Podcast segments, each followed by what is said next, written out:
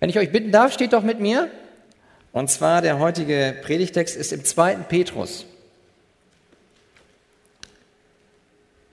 2. Petrus, Kapitel 1.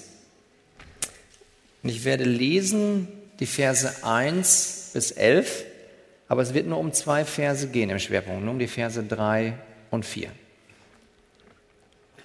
Also 2. Petrus, Kapitel 1, ab Vers 1.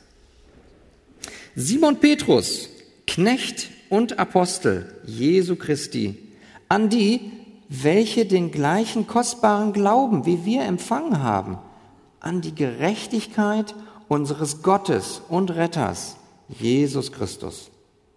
Gnade und Friede werde euch mehr und mehr zuteil in der Erkenntnis Gottes und unseres Herrn Jesus. Da seine göttliche Kraft uns alles geschenkt hat, was zum Leben und zum Wandel in Gottesfurcht dient, durch die Erkenntnis dessen, der uns berufen hat, durch seine Herrlichkeit und Tugend, durch welche er uns die überaus großen und kostbaren Verheißungen gegeben hat, damit ihr durch dieselben göttlicher Natur teilhaftig werdet, nachdem ihr dem Verderben entflohen seid, das durch die Begierde in der Welt herrscht.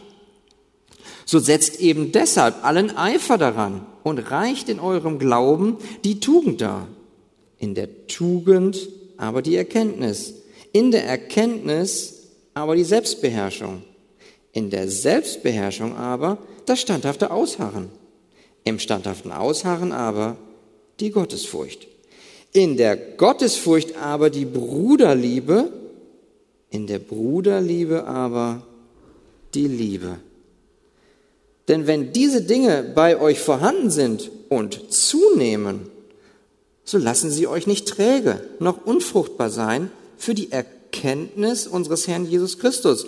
Wem dagegen diese Dinge fehlen, der ist blind und kurzsichtig und hat die Reinigung von seinen früheren Sünden vergessen. Darum, Brüder, seid umso eifriger bestrebt, eure Berufung und Auserwählung festzumachen. Denn wenn ihr diese Dinge tut, werdet ihr niemals zu Fall kommen. Denn auf diese Weise wird euch der Eingang in das ewige Reich unseres Herrn und Retters Jesus Christus reichlich gewährt werden. Amen. Lasst uns beten. Himmlischer Vater, Herr, ich danke dir. Ich danke dir durch deinen Sohn, dass wir dein Wort haben dürfen.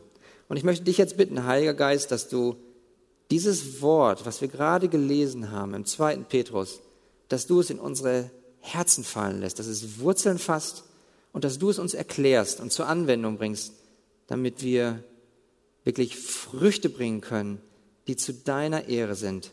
Darum bitte ich dich, Vater, in Jesu Namen. Amen. Amen. Setzt euch gerne. Ich habe mal so geschaut, was die Presse so schreibt. Und ich habe da eine Pressemitteilung zum neuen Jahr gefunden, und zwar ist die vom 20. Dezember. Da steht drin, ich zitiere, die European Coaching Association hilft beim Umsetzen von Vorsätzen 2014. Die Coaches der European Coaching Association, so ihr Prä Präsident, sind hilfreiche Begleiter beim Ziele-Coaching und beim Umsetzen von Vorsätzen für das Jahr 2014. Alle Jahre wieder. Glaubt man Umfragen, sind 45 Prozent der 82 Millionen Deutschen mit dem Wunsch nach einem Lebenswandel in das Jahr 2013 gestartet. Immerhin 18 Prozent der Deutschen wollen jährlich ihre letzte Zigarette qualmen, auch wenn es laut Statistik nur drei Prozent schaffen werden. Wie aus der Umfrage hervorgeht, haben die Bundesbürger aber noch mehr Vorsätze, zum Beispiel mehr Zeit mit der Familie und Freunden verbringen, Stress vermeiden, Stress abbauen und auch gesünder leben zu wollen. Und tatsächlich steigt im Januar auch die Nachfrage nach den Gesundheits- und Abnehmkursen der Krankenkassen, so ihr Präsident Horst R. aus Niedersachsen. Die meisten Patienten hielten die Kurse über fünf bis zehn Treffen durch Danach aber fielen viele wieder zurück in ihre alten Gewohnheiten. Aus vielen Vorsätzen wird nichts. Da hilft dann ein Coaching, so diese European Coaching Association. Aber woran scheitern die meisten Leute, wenn es um die Neujahrsvorsätze geht? Bernhard J. sagt, an sich selbst und an ihren eigenen Vorsätzen und an Mangel an Motivation, wenn es anstrengend wird. Dann verfällt man schnell wieder in den alten Trott, so nach dem Motto, es ging bisher so und so kann es auch weitergehen. Zitat Ende. Ja, meine Frage ist, was sind deine Ziele für 2014? Was sind eure Ziele? Vielleicht ist es dein Ziel, in 2014 dein Körpergewicht zu reduzieren. Du möchtest vielleicht ganz gerne abnehmen, bessere Figur haben. Vielleicht möchtest du dich auch gesünder ernähren, mehr Sport treiben. Vielleicht möchtest du in der Schule oder beim Studium gute Noten erzielen. Vielleicht möchtest du auch eine bestimmte Reise unternehmen. Vielleicht möchtest du auch deinem Nachbarn endlich mal das Evangelium bringen. Oder vielleicht suchst du auf deinem Arbeitsplatz eine Beförderung. Du möchtest ganz gerne erfolgreicher sein. Du möchtest gerne vielleicht einen Ehepartner finden. Oder vielleicht bist du schon verheiratet und möchtest einfach mehr Zeit haben mit deinem Ehepartner, möchtest mehr Zeit haben mit deinen Kindern. Vielleicht möchtest du auch in der Kindererziehung geduldiger werden wie ich. Oder vielleicht möchtest du in der Kommunikation mit deinem Ehepartner noch liebevoller werden. Möchte ich auch. Vielleicht möchtest du dich auch mit einem anderen Menschen versöhnen. Vielleicht möchtest du auch besser mit deiner Krankheit umgehen. Vielleicht hast du ein körperliches, seelisches Leiden und möchtest durch die Gnade Gottes besser tragen. Vielleicht möchtest du auch mehr in der Bibel lesen, möchtest mehr Zeit haben mit deinem Gott. Vielleicht möchtest du auch endlich mal einen Bibelleseplan einhalten. Vielleicht zumindest die ersten zehn Tage. Ich meine, sich Ziele zu setzen, etwas zu planen, das ist gut. Es ist gut und wichtig. Denn was passiert, wenn wir ohne Ziele sind? Dann kann es sein, dass wir ganz schnell herumirren. Wir fangen an, uns möglicherweise zu verirren. Also Ziele zu haben, das ist gut. Sie können uns Orientierung geben. Die Frage ist nur, wer ist dein Ratgeber? An wen wendest du dich, um zu prüfen, was sollen denn meine Ziele sein für 2014? Suchst du dir Ziele heraus, weil sie dir so gerade in den Kopf schießen oder weil sie dir gerade so ins Herz fallen? Wer ist dein Ratgeber bei der Auswahl deiner Ziele für 2014? Oder gehen wir etwas tiefer. Welche Motivation liegt deinen Zielen zugrunde? Welche Ehre suchst du schon bei der Auswahl deiner Ziele? Und welche Ehre suchst du auch bei der Verwirklichung deiner Ziele? Weitergehende Frage. In welcher Kraft willst du denn deine Ziele erreichen? Aus der eigenen Kraft oder aus der Kraft, die Gott dir da erreicht? Oder wie willst du deine Ziele erreichen? Welches Mittel willst du anwenden, damit du die Ziele, die du dir gesetzt hast, auch erreichen kannst? Und ich denke, da ist der heutige Bibeltext im zweiten Petrus so wichtig. Er kann uns ein guter Ratgeber sein, welche Ziele wir uns setzen sollten, wer die Kraftquelle ist und auch welche Mittel Gott dir zur Verfügung stellt, um diese seine Ziele zu erreichen.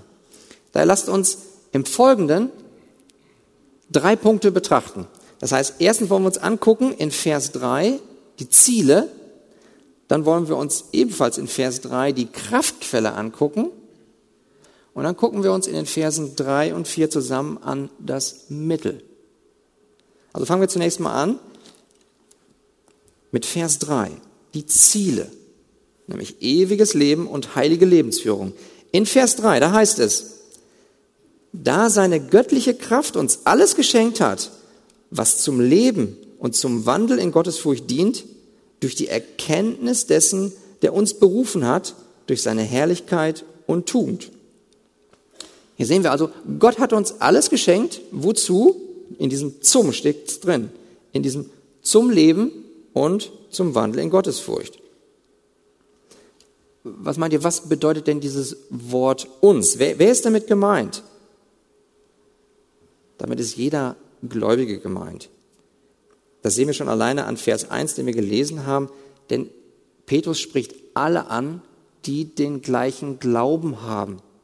An wen? An die Gerechtigkeit unseres Gottes, Jesus Christus. Also sind wir, die wir an Christus, an, an seine Gerechtigkeit, die er erworben hat am Kreuz, glauben. Schauen wir uns die Ziele an. Was sind nun die Ziele, zu denen Gott uns aufruft, sie zu verfolgen? Wozu hat Gott uns alles geschenkt. Petrus zielt hier auf zwei unterschiedliche Dinge an. Ewiges Leben und Heiligung. Ewiges Leben, also die Hoffnung auf das Leben nach dem Eingang in sein Reich. Wir haben das eben gesungen. Wenn wir vor seinem Thron stehen, dann dürfen wir rühmen, dass Jesus für uns gestorben ist. Zweites Ziel, Wandel in Gottesfurcht. Hier, Schlachter, den ich hier eben zitiert habe, der sagt, Wandel in Gottesfurcht. In der Fußnote dazu steht, in der rechten Gottesverehrung. Und das trifft es sehr gut. Wir als, als, als Kinder Gottes, wir müssen uns klar machen, was heißt das überhaupt Gottesfurcht? Vielleicht ist ja auch einer hier, der sagt, was ist das überhaupt? Muss ich mich jetzt vor Gott fürchten? Was heißt das? Das heißt nicht, dass wir eine sklavische Angst haben sollen vor ihm, äh, wie wir uns möglicherweise vor einem harschen oder auch, auch willkürlichen Tyrann fürchten würden. Nein, wenn wir verstanden haben, dass wir als Kinder Gottes doch in Christus beim Vater akzeptiert sind, dann können wir mit einer freudigen, ja, ehrenanbetenden Haltung in die Arme eines liebenden Vaters laufen. Aber wir müssen bedenken, Gott ist auch heilig. Wir haben das auch eben gesungen. Er ist heilig, heilig, heilig. Und das heißt, wenn wir uns ihm nahen, dann sollen wir uns, ja, dann sollen wir uns so weit zurücknehmen, dass wir darauf, davor zurückschrecken, uns an ihm zu versündigen. Wenn wir ihn fürchten, dann heißt das, weil er heilig ist, dass wir ihm mit Respekt begegnen, dass wir ihn ehren mit dem, was wir tun. Und das ist hier damit gemeint, dass wir ihm der richtigen Gottesverehrung uns nähern. Das heißt, Petrus hat hier im Sinn, dass wir in der Heiligung wachsen, dass wir dem Sohn Gottes, dem Charakter Jesu Christi ähnlicher werden. Das steckt hier dahinter, dass wir also seine Heiligkeit respektieren. Aber wie können wir das tun? Wie können wir unseren Gott respektieren und ihn ehren, wenn wir uns doch so viele wunderbare Ziele gesetzt haben? Petrus spricht hier also von dem Ziel, einerseits Heiligung und andererseits auch diesem ewigen Leben. Er spricht von Zielen. Ein Ziel, was wir noch erreichen müssen. Wie kann er denn hier von einem Ziel sprechen, das ewige Leben zu erlangen und auch die Heiligung zu erlangen? Wie passt das zusammen beispielsweise mit dem Johannesevangelium? Da steht doch geschrieben, das wisst ihr alle, wer an den Sohn Gottes glaubt, der hat, was hat er? Ewiges Leben. Ja, und das stimmt auch. Da können wir ganz beruhigt sein. Das ist einfach wieder nur dieses wunderbare Spannungsverhältnis zwischen dem noch, es ist schon etwas jetzt, aber es ist noch nicht ganz vollendet. Ja, wir haben durch das, was, was Jesus Christus am Kreuz für uns erlangt hat, diese Gerechtigkeit Gottes, das garantiert dass wir irgendwann auch die Krone des ewigen Lebens bekommen werden. Das ist unumstößlich und das darf uns erbauen. Aber Jesus Christus ist noch nicht wiedergekommen. Also wird er uns die Krone noch aufsetzen. Das heißt, schon jetzt haben wir durch das, was Gott in Christus getan hat, haben wir schon ewiges Leben. Aber bis Jesus Christus wiederkommt, dürfen wir in Gottes Kraft durchhalten, bis wir die Krone aufgesetzt bekommen. Und genauso ist es mit der Heiligung auch. Im dritten Mose, in Kapitel 11, Vers 44, da steht, denn ich bin der Herr, euer Gott, darum sollt ihr euch heiligen und sollt heilig sein, denn ich bin heilig. Und da ist es genauso. Gott hat schon euch, die an Christus glaubt, schon beiseite gestellt, hat euch abgesondert. Ihr seid schon geheiligt in Christus. Aber davon zu unterscheiden ist eben diese Heiligung, in der wir immer mehr als Christen heranreifen, indem wir immer mehr so in dieses Bild Jesu Christi umgewandelt werden. Und deswegen dürfen wir eben der Heiligung nachjagen. Und das gilt eben auch für 2.14. Das ist das, was uns, ja, was uns prägen darf. Und wir haben das doch auch gesungen. Wir wollen ihm alles weihen. Auch das Jahr 2014 wollen wir ihm weihen. Denn das führt letztlich dazu, dass wir dieses große Ziel Gottes erreichen, nämlich dass wir Gemeinschaft haben können mit ihm. Wir haben einen heiligen Gott und wir, sehnst du dich nach einer Gemeinschaft mit diesem heiligen Gott? Ja, dann jage der Heiligung nach. Das ist was Gutes, dass wir dieses Ziel erreichen. Und darum geht es Petrus hier. Darauf zielt Petrus in Vers 3 ab. Aber was heißt das jetzt ganz praktisch? Was heißt das praktisch? Was sind denn nun die Ziele, die wir uns aussuchen sollen? Messen wir das jetzt mal an dem Wort Gottes. Wenn Gott dein Ratgeber ist für 2.14, welche Ziele solltest du dann setzen? Im 2. Petrus Kapitel 1, Vers 3 sagt Gott zu uns, dass wir uns das Ziel der Heiligung aussuchen sollen. So, was heißt das denn jetzt? Wir haben ja am Anfang so ein paar Ziele genannt. Zum Beispiel, was heißt das praktisch, wenn wir uns das Ziel setzen, wir wollen Gewicht abnehmen? Die Festtage waren wunderbar und ich weiß nicht, wie es euch ergeht, aber das eine oder andere merke ich auch. Hab so ein bisschen zugelegt. Kann ich mir doch jetzt auch das Ziel setzen? Ich möchte ganz gerne etwas Körpergewicht verlieren. Was sagt Gott dazu in seinem Wort? Im ersten Korintherbrief steht geschrieben, dass euer Leib ein Tempel des in euch wohnenden Heiligen Geistes ist, den ihr von Gott empfangen habt und dass ihr nicht euch selbst gehört. Und in seinem ersten Brief an Timotheus, da fügt der Paulus hinzu, die leibliche Übung nützt wenig, die Gottesfurcht ist aber für alles nützlich, da sie die Verheißung für dieses und für das zukünftige Leben hat. Also was kommt denn jetzt heraus, wenn wir dieses ganz praktische Ziel haben? Ich nehme jetzt das Beispiel Gewichtabnahme. Wenn wir das am Wort Gottes messen. Wenn du an Christus glaubst, wohnt in deinem Leib durch den Heiligen Geist, wohnt Gott in dir. Das heißt, dein Leib gehört dir noch nicht mal. Er gehört Gott. Das heißt also, wenn du ihn dann pflegst und du möchtest ihn ehren, den Leib, dann ist es doch was Gutes. Entscheidend ist aber die Motivation. Warum machen wir das? Warum möchte ich beispielsweise abnehmen? Ist das so, zum Beispiel, weil du, du möchtest einfach gerne fitter sein, du möchtest beweglicher sein. Ja, ich möchte dann gerne besser mit Jonathan auf der Matte rumtollen können, weil ich dann beweglicher bin. Zu Gottes Ehre, oder? Was meint ihr? Ist doch gut. Vielleicht ist aber auch ein anderer Beweggrund in meinem Herzen, in deinem Herzen. Und das ist immer ganz wichtig, dass wir das einfach ehrlich hinterfragen, was unsere jeweilige Motivation ist. Beispielsweise, um abzunehmen. Vielleicht möchtest du einfach attraktiver sein. Attraktiver sein als solches ist doch gut, oder?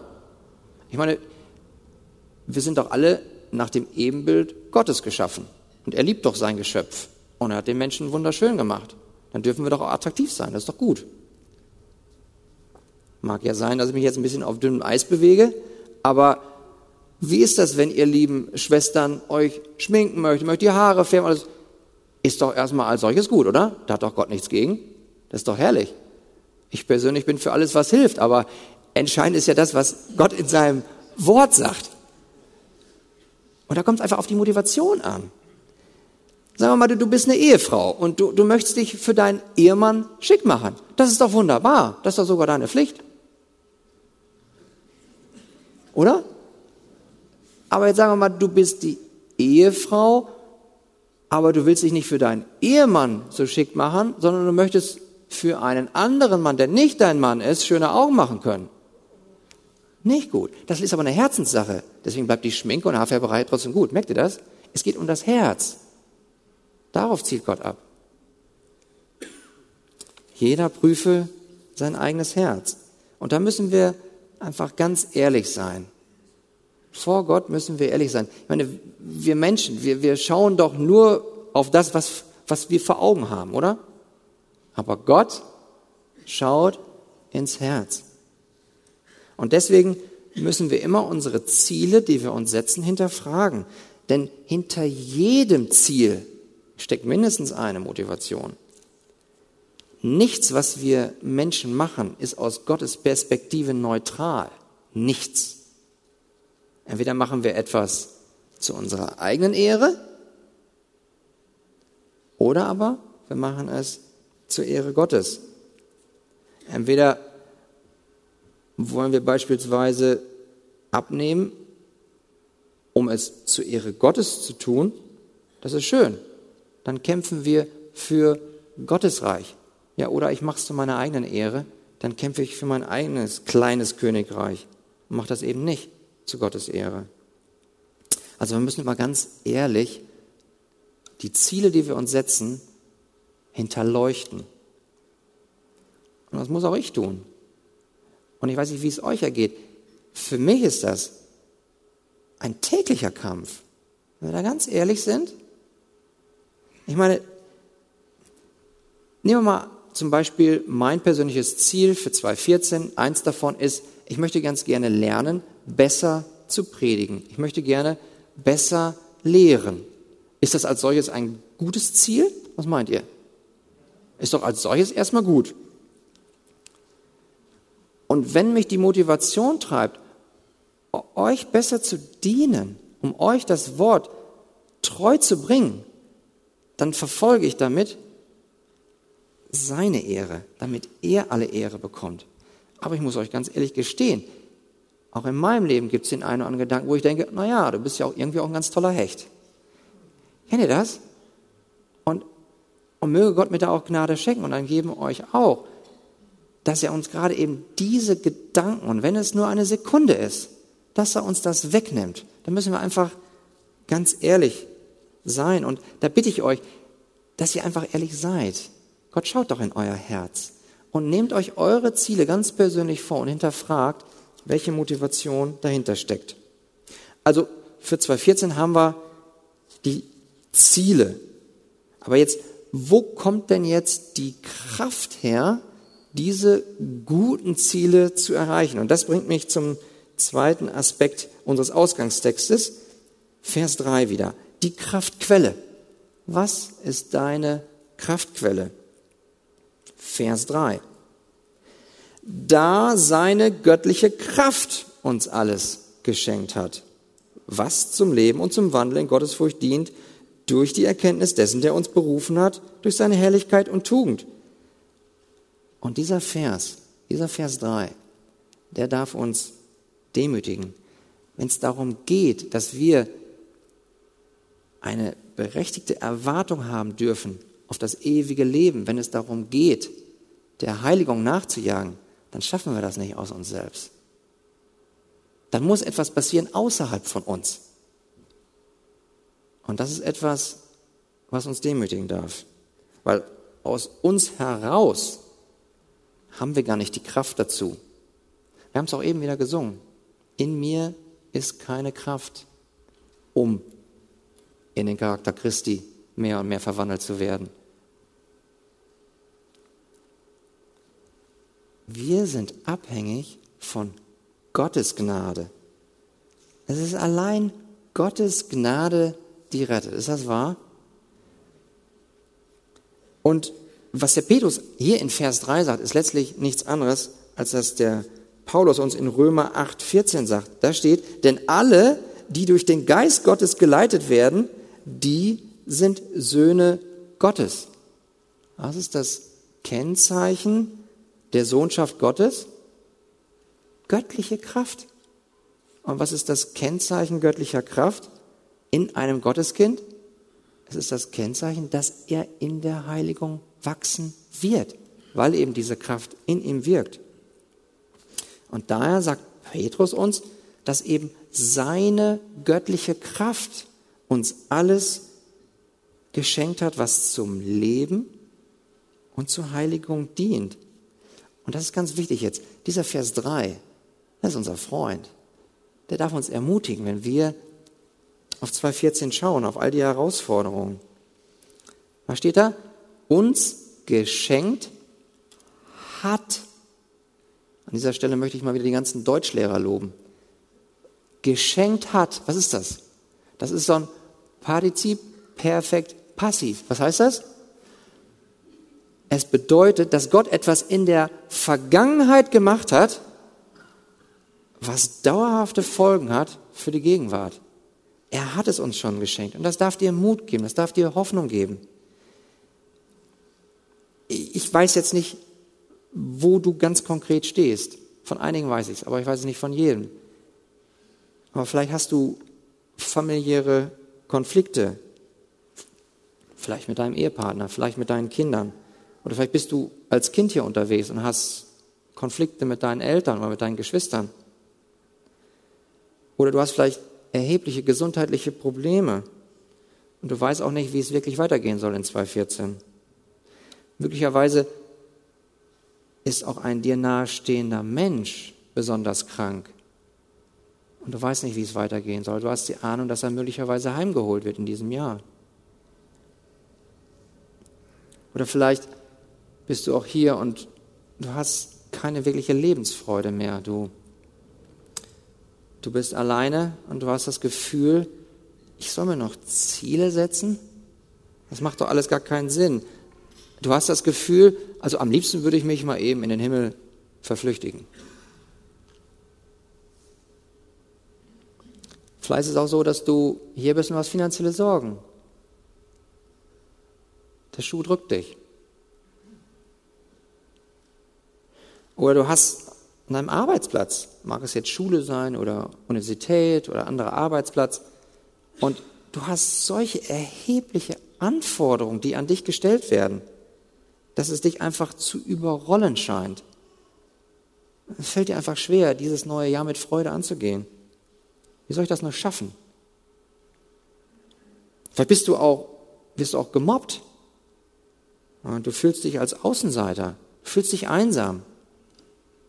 Du sitzt in vielen, unter vielen anderen hier, sogar in der eigenen Gemeinde und fühlst dich möglicherweise nicht geliebt. Oder sonst, du, bist, du fühlst dich einfach hoffnungslos überladen.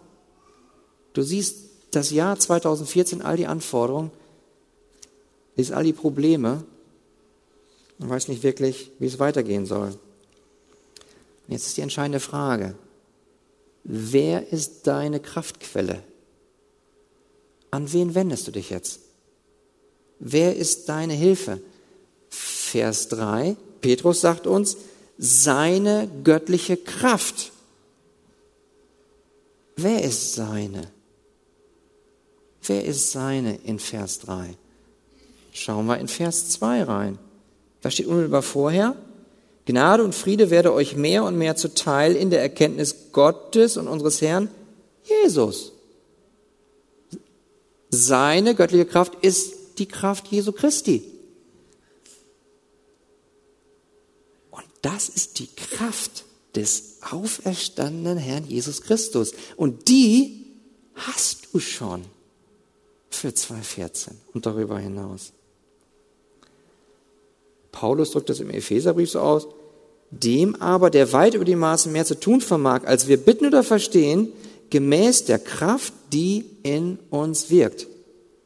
Und diese Kraft, die ist da. Das ist die Kraft Christi und die wirkt in dir. Und da können wir auch schön sehen an Vers 2, was Gnade ist. Die Gnade werde euch mehr und mehr zuteil. Gnade, das ist nicht irgendwie was Statisches, was Fixiertes. Nein, das wächst. Das wird mehr und mehr. Und es wird freiwillig von Gott gegeben und es wirkt in uns zu unserem Besten. Und ihr Lieben, diese Gnade, die ist allgenügsam. Meine Predigt heißt, die allgenügsame Gnade Gottes. Weil er, wir haben das doch gerade gelesen, er hat euch schon nur ein bisschen, nur ein bisschen Kraft gegeben. Er hat euch alles gegeben, was ihr braucht, was wir brauchen für ein Leben in 2014 zu seiner Ehre. Gut, also wir haben jetzt erstens das Ziel, wir haben auch die Kraftquelle. Aber wie kriegen wir das denn jetzt hin? Wie kriegen wir diese Verbindung hin? Wie kriegen wir das denn hin, dass diese, diese Kraft, die da ist, zu uns fließt, in unser Herz fließt? Dass wir eben doch nicht wieder versuchen, das aus eigener Kraft zu machen. Wie geht das nur? Auch da wieder, was sagt uns Gottes Wort in Vers 3? Da seine göttliche Kraft uns alles geschenkt hat, was zum Leben und zum Wandel in Gottesfurcht dient. Wodurch?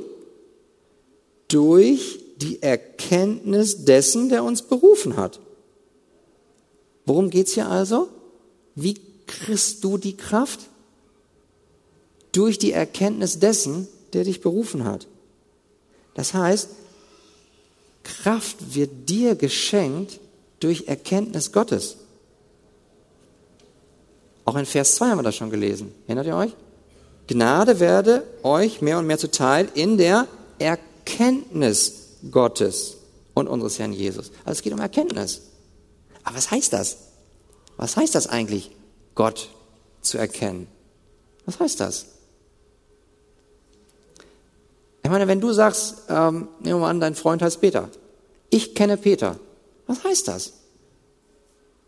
Das heißt doch, dass du schon ausreichend Zeit mit ihm verbracht hast, um ihn kennenzulernen. Du weißt, was ihn bewegt. Du weißt, was er für Ziele hat. Du weißt, was er für Charaktereigenschaften hat. Du weißt, was er liebt. Du weißt, was er hasst. Du hast schon viele intensive Beziehungen zu ihm gehabt. Und ähnlich ist das auch mit der Erkenntnis Gottes. Du betest zu deinem Gott. Du hast eine intensive Zeit mit ihm. Du, du, du sprichst mit ihm. Du, du studierst sein Wort. Du liest all das Wunderbare über ihn. All das, was er schon getan hat in Christus für dich am Kreuz und all das andere. Aber du liest nicht nur über ihn, sondern du, du hast eine persönliche Liebesbeziehung zu ihm. Du weißt, weil du in seinem Wort forschst, weil du es liebst, darin zu forschen, was Gott liebt und du weißt, was, was er hasst.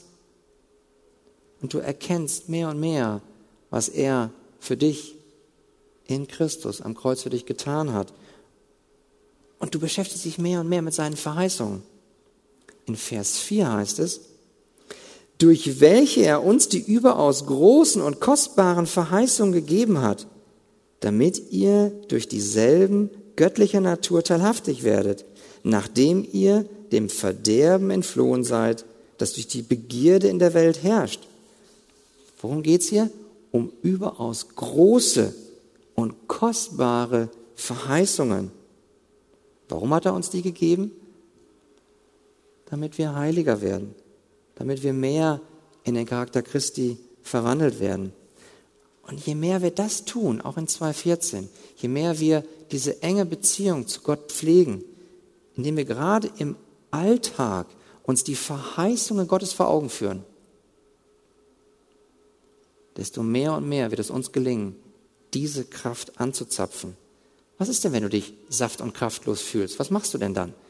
Wenn du dann eine Verheißung hast, die du dir sagen kannst, eine Verheißung Gottes, Jesus Christus sagt in seinem Wort, zum Beispiel im Matthäusevangelium, Kapitel 11, Verse 27, 28, alles ist mir übergeben von meinem Vater und niemand kennt den Sohn als nur der Vater und niemand kennt den Vater als nur der Sohn und wem es der Sohn offenbaren will.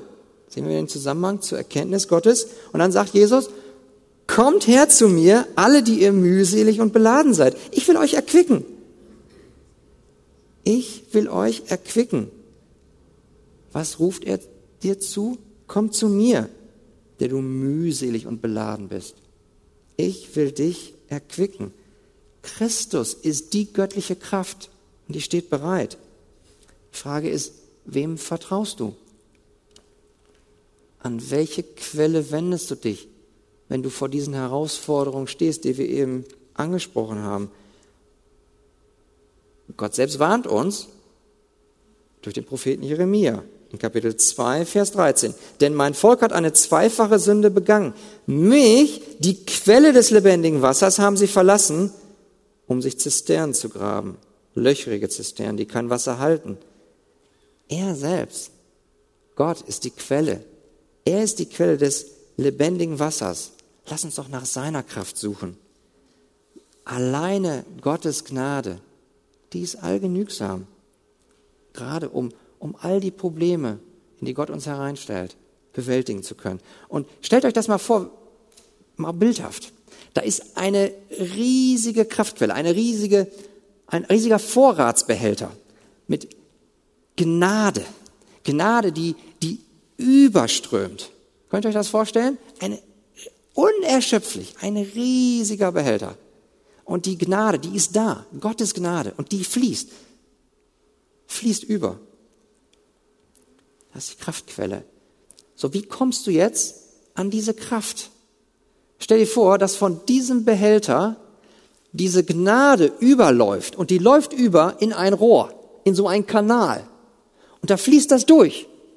Und die Gnade, die durch diesen Kanal fließt, fließt direkt in dein Herz, in dein Leben hinein. Und dieser Kanal, was ist das?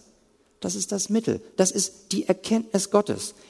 Je mehr wir Gott erkennen, je mehr wir seine Verheißungen im Herzen aufnehmen, desto mehr bekommen wir seine Kraft.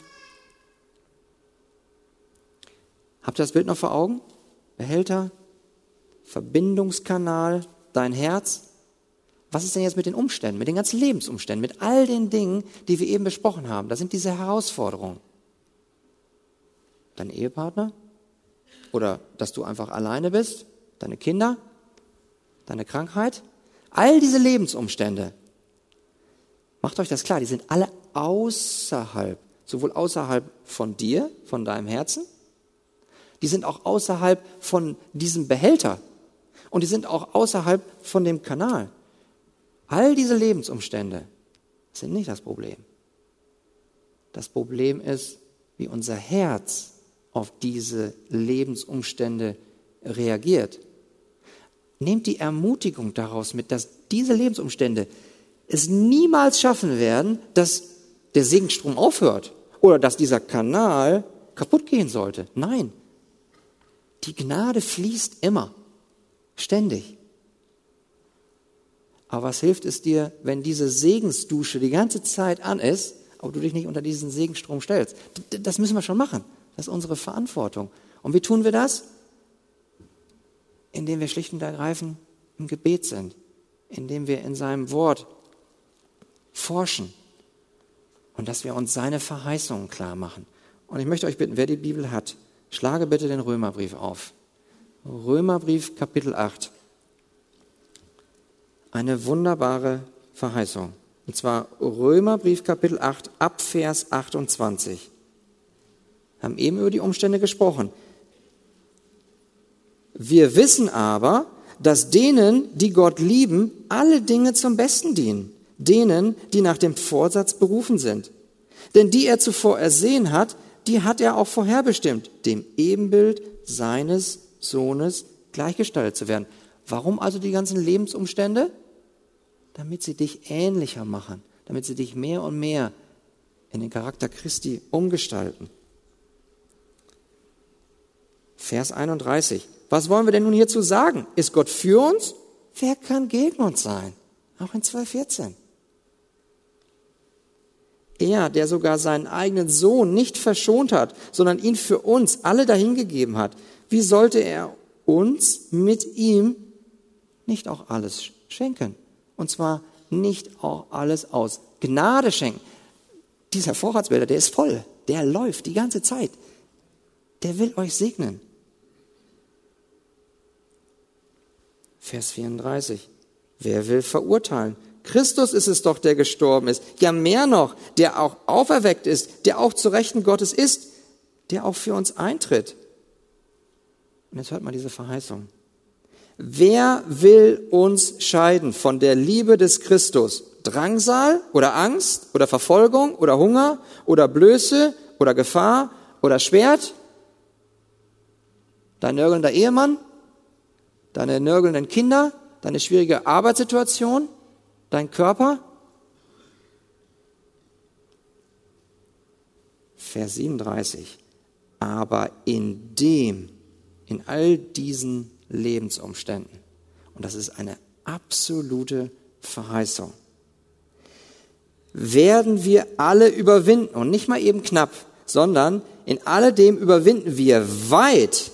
Ja, wir, durch wen denn? Durch den, der uns geliebt hat, durch Christus. In ihm überwindest du, der du an ihn glaubst.